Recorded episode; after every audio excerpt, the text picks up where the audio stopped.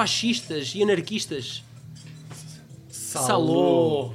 Ou Ou 120 dias em Sodoma. Em Sodoma. E a Em Gomorra? Pois, A Gomorra não teve direito a aparecer. É a segunda parte. Mar, o Marquês de Sade tem... Só, fica só por Sodoma. Isto parece um filme de Um David Lynch. Não é? Mas não, Pronto, mas não é, não é do David Lynch, é do Pier Paolo Pasolini. Este podcast tem o patrocínio das... Corvo Old School T-shirts. As t-shirts mais fixes do mercado de internet. E é preciso que se diga que são edições limitadas. Portanto, vocês eh, vão lá depressa antes que aquilo se acabe. E são t-shirts de muitos dos filmes que nós já falámos aqui. E que... Já falámos, falaremos Exatamente. e que amamos. Procurem no Facebook. Bem-vindos ao a- podcast número 69. 69. Pá, e- 69. Para este, para este número de podcast tivemos que escolher um filme mais ou menos apropriado. Nós já cá trouxemos... Ma- mais ou menos entre aspas. Mais ou é? menos, sim. Entre sim. aspas. é? Nós já cá trouxemos filmes polémicos, como é o caso do Holocausto Canibal ou da Centeio- a Centopeia Humana, mas nenhum eh, ainda tinha assim eh, duas fações tão distintas de amor. ódio. Ninguém vos tinha preparado para o que vocês vão É. ver a seguir. É certo que este filme explora aspectos obscuros de violência humana e ultrassexualidade, tal como muitos outros, mas nem todos estão embebidos de uma aura de cinema europeu intelectual, In- cheio de retrato social. Intelectual? Sim, e apreciação por parte dos críticos mais exigentes. Bem, i- isso é uma forma de, de ver as coisas. A outra forma é de ver é o que é que raios é que, é que passou pela cabeça desta gente Desta para fazer gente, este não é? filme. O filme chama-se Salu, ou Os 120 Dias em Sodoma, ou em italiano, que é o, o país de origem, que é o Salu ou le 120 Giornate di Sodoma. Como é que os italianos Muito bem, muito bem, 120? Daniel. Daniel Realizado pelo mítico Pier Paolo Pasolini, um realizador eh, e muitas outras coisas que ele é na vida. Eh, Era, polémico. era. Era, exatamente. Eh, nós já lá mais para a frente vamos falar neste, neste, neste polémico nome. Quem é que nós temos cá? Oh, bem, temos a Inês Bicas e o Ruben Ja- Jardim. Jardim, é assim que se diz, É? Ruben? É sim, pode ser. Ah lá. Mas tu, tu és, és familiar do, do Jardim? Do gajo que ganhou lá pelo artista, o o Oscar pelo artista? Ok. Epá, talvez seja família afastada, mas não sei. Bom, a Inês ainda não falou. Olá Inês, tudo bem? Olá, eu sou a Inês e pronto, é isso. E então, e, e o que é que tu fazes, Inês? Eu estudo e trabalho e, e gosto de filmes. Boa! Já não é mau, já não é já mau. Não é mau. E tu, Bom Ruben? hobby. Eu também estudante e Ok. fico-me por aí. Trabalhar Nem filmes, nem filmes. filmes alguns, de vez em quando. Ok, em privado, aqui como o Pasolini fazia. Inês, ouvi dizer que foste tu que apresentaste este filme ao Daniel. Então diz-me uma coisa, por que raio é que tu viste este filme? Foi um acidente. Uh, Ah, sim, é uma boa forma de explicar isso. É como aqueles gajos que vão ao videoclube buscar filmes porno e depois dizem que foi um acidente, a escolha. Não, é, é, é como aquela malta que leva dois ou três filmes normais e um pornográfico lá no meio Sim, escondido. vá, foi, explica lá como é que foi o acidente. uh, eu, estava, eu não havia cabo na altura, acho eu já vi, já vi há 10, 10 anos ou mais e e estava a ver RTP2 a, a horas tardíssimas, 3, 4 da manhã. Não, era capaz de não ser tão tarde. São as melhores horas para descobrir pérolas cinematográficas. Sim, sim. E, e estava a começar o 120 dias de Sodoma e eu fiquei lá por lá a ver, não tinha sono, portanto achei muito interessante. Mas a imagem que, que fiquei, que ficou foi de um senhor com a boca castanha, a comer muito lambuzado. Sim, sim. E eu pensei, ah, ok, ia ter uma conversa muito profunda com outra pessoa e eu fiquei a pensar, ai pronto, ok, se calhar está a comer chocolate ou qualquer coisa assim, e depois fala que realmente não está a comer chocolate e pronto, eu fiquei a ver o resto do filme e depois no Não há como desligar, não é? Olha, e nós, nós até podemos ir eh, já para essa cena, porque eu acho essa fala genial eh, e essa, essa fala tem qualquer coisa assim do género. Eh, há um personagem, que é um dos personagens principais, que diz assim: Carlo, consegues dizer não posso comer arroz com os dedos na boca? E obviamente o Carlos não consegue, e ele diz assim: então come merda. Este seria o primeiro de três filmes de uma segunda trilogia não oficial do Pasolini. Sim, não fosse ele morrer no final deste. Exatamente. Ah, exato.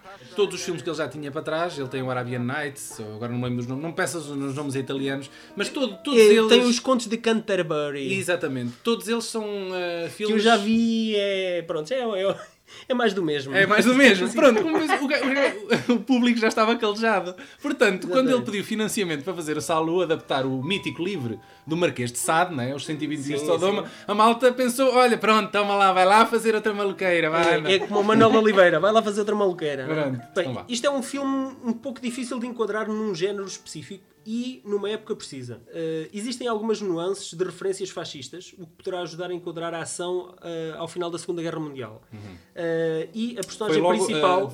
acontece após a queda do Mussolini. Exatamente. E a, e a personagem principal chama-se The Duke, que é precisamente uma referência ao Mussolini. Epá, e tudo o resto é quase inenarrável. Aquilo é um grupo de, de fascistas que estão a aproveitar o último grito de liberdade deles para cometer uma série de atrocidades e realizar fetiches dentro de um palácio. Eles raptam um grupo de adolescentes italianos, rapazes e raparigas, uh, e vão ali fazer uma espécie de experiência social onde basicamente tudo é permitido. E quando se diz tudo, Mesmo é tudo. tudo. Uh, o filme está dividido em quatro partes, tal como a obra original. São elas o anti-inferno, que passa por uma examinação, ou seja, eles vão examinar os corpos uns dos outros. Há ali uma, uma data de cenas Sim. assim um bocado nesse, nesse âmbito. Depois Em que, círculo- em que a, a sexualidade também é, é muito dúbia. É, pronto, exatamente. É tudo muito mesclado. Tem o Círculo das Manias, que se baseia numa partilha de histórias eróticas e Que, sexuais. que eu, gosto, eu, eu gosto particularmente dessa parte porque são duas mulheres nobres da nobreza, da alta sociedade, Uhum. que entretêm toda aquela comitiva contando como perderam a virgindade e outros mo- momentos de devassa Uhum. da vida delas. Exatamente. Tem o Círculo da Merda, que é mesmo assim, Circle of Shit, Dela eh, merda. que já, já foi mais ou menos apresentada aqui. E depois tem o Círculo de Sangue, que termina com eles a serem mortos no pátio do palácio e é aí que acontecem as cenas mais grotescas e de violência mais explícita. Co- mamilos queimados, línguas cortadas, Ta- enfim, talvez, tudo um pouco. talvez seja por isso eh, pelo qual o filme foi classificado para maiores de 18 Epá, anos. isso e o facto de haver nudez, nudez Explícita. explícita a E- cada, a cada dois minutos, e- basicamente. E, e só, a única coisa que não existe neste filme é hum, penetração explícita, basicamente. Nós temos connosco uma, de- uma pessoa que leu o livro original dos 120 Não, foi beber à fonte. É verdade, é o Ruben. Ruben. Era- Eu, não, eu tenho de admitir que não li o livro todo. É, eu não reparei. Eu Ficaste tenho aonde? alguns reparos Paraste- a fazer em relação ao que vocês agora acabaram de dizer, que é, eles aqui as hum, essas quatro, quatro partes, uh, Sim, sim. ele aqui divide como sendo as paixões simples, as paixões complexas, os, as paixões criminosas e as paixões assassinas, que é no final, não é? Um, Sim, em que é. elas vão sempre subindo o nível de agressividade, para usar uma palavra mais simpática. E outra que tu referiste foi a, a referência ao Duque. Uh, pronto, pode ser talvez associado ao, lá ao Mussolini. No entanto, aqui também já existe o Duque. Isto foi escrito em 1700 e tal, Pois, ou sim. por aí. Eu ia pedir ao Ruben, eh, que eu sei que ele já fez isto. Ele tem algumas partes no livro que gosta muito. Isso é uma espécie de manual de tortura, não é? É quase, é quase isso, não é? Sim. De- eh, Manual de Cultura 101, completamente. Em boa verdade se diga, o objetivo é chocar. Por isso eu, eu vou obviamente escolher. Ele tem as 105, como estava a dizer, ele tem as quatro paixões, não é? dividido Sim. em quatro paixões. Exato. E eu vou escolher as últimas, que são as assassinas, porque são também São terríveis, terríveis. as mais, As mais violentas. ok. Amante do emprego do chicote, fecha três mulheres grávidas numa jaula de ferro e com elas aprisiona seus três filhos. Acende uma fogueira por baixo da jaula, seus ocupantes pulam e dançam cada vez mais à medida que o chão vai aquecendo. As mulheres tomam as crianças em seus braços e finalmente caem e morrem desta maneira. O livro foi escrito em 30 e poucos dias, ou 40 e poucos dias, ou seja, foi escrito muito rapidamente, uma coisa que pelo menos aqui em PDF aparece como 344 páginas. Então eu não tenho propriamente tempo de corrigir tudo. Então há muitas coisas que surgem em notas suplementares e coisas assim. E uma que aqui está é torturas suplementares. E, e eu vou agora ler uma delas, que é Então. Mediante um tubo oco, um rato é introduzido em sua buceta. O tubo é retirado, a buceta costurada, e o animal, incapaz de sair, devora suas entranhas. Inês, eh, tu que és a única Eu- mulher aqui. eu- Em particular no que o Ruben falou de costurar e coisas do género, acho que ninguém no seu perfeito juízo faria. Bom, eh, então, e tu, qual é, que- qual é que para ti então afinal é pior? É o livro? Qual é que é mais escabroso? É o filme ou o livro? Eu acho que de longe, mas mesmo de longe, o livro é muito mais agressivo. É mais Porque detalhado. ele no final, ele condensa, pronto, tem as quatro paixões e em cada paixão estão 150 histórias. Pois, Pequenas histórias contadas pelas prostitutas que haviam sido contratadas para entreter os senhores e para os incentivar e inspirar. Uhum. Ah, pá, as histórias são muito mais agressivas do que essas coisas que aparecem no. Pronto, a, a essência do, do livro é. está sempre atrás da, da procura do prazer quebrando os tabus. Aliás, o facto de se quebrar tabus faz com que o prazer seja ainda maior. E acho que essa é um bocado a, a história do livro, a moral do livro, se é que se pode dizer que o livro tem uma moral. Eu acho, eu acho que aqui o, o- no filme o Pasolini recorre muito mais eh, com frequência ao choque verbal e, e visual para causar repulsa no espectador. E acho que o, o, o que ele utiliza para fazer isso é, é a decadência e a degradação humana. Eh, ele faz, faz isso para transmitir então essas, essas sensações ao público. Pelo menos é, é aquilo, é aquilo que eu, Foi a que eu lição que sinto. tiraste. Foi- É aquilo que eu sinto. Eu não sei se vocês repararam nos créditos, mas o, o- o aclamado compositor Ennio Morricone fez, fez a música do filme eh, e ele disse que sentiu- sentiu-se bastante desconfortável eh, ao ver o filme e ao compor a partitura para algumas das cenas. Também percebes porquê, é? É engraçado, e depois é engraçado o contraste entre a música de abertura, que é tipo aqueles, É aquela coisa quase. dos anos 20, anos 30, aquele início do jazz, com as coisas que eles estão lá a fazer. Eh, eu, ok, eu gostava, eu gostava de falar aqui de, um- de um- uma outra cena ehm, que é basicamente uma rapariga que tropeça com uma bandeja eh, num, num jantar e é possuída eh, por um rapaz que lá está.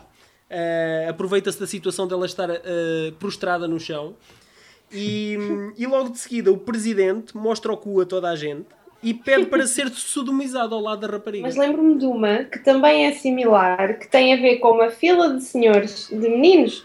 Não te lembras, Daniel? Não te Lembro, lembras? lembro. Sim, era para escolher o melhor cu. Exatamente, eles não, eles não queriam ser tendenciosos na escolha do melhor anos. Eles querem escolher o, melhor buraco do cu dali do, do grupo de adolescentes que lá está. Mas não querem ser tendenciosos. Não querem escolher baseado na- no, no rapaz Por que isso já é que conhecem. fazem isso às escuras num Fazem, apagam às escuras e vão com uma lanterna ver cu a cu. Que é para não ver caras, porque é para não, não conciliar caras com cus. Exatamente. Senão, Quem daí- vê caras daí- não vê cus. Daí que vem o cara de cu. Linda. E quando ele, quando ele pede a uma daquelas eh, senhoras nobres para mostrar o cu dela e ela levanta as seias, mostra o cu e ele Mostra diz, o cu. "E Eu sabia que era um dos melhores cus aqui da sala. uma gaja já com 60 anos, ou caralho. E tinha bom cu. Tinha bom cu.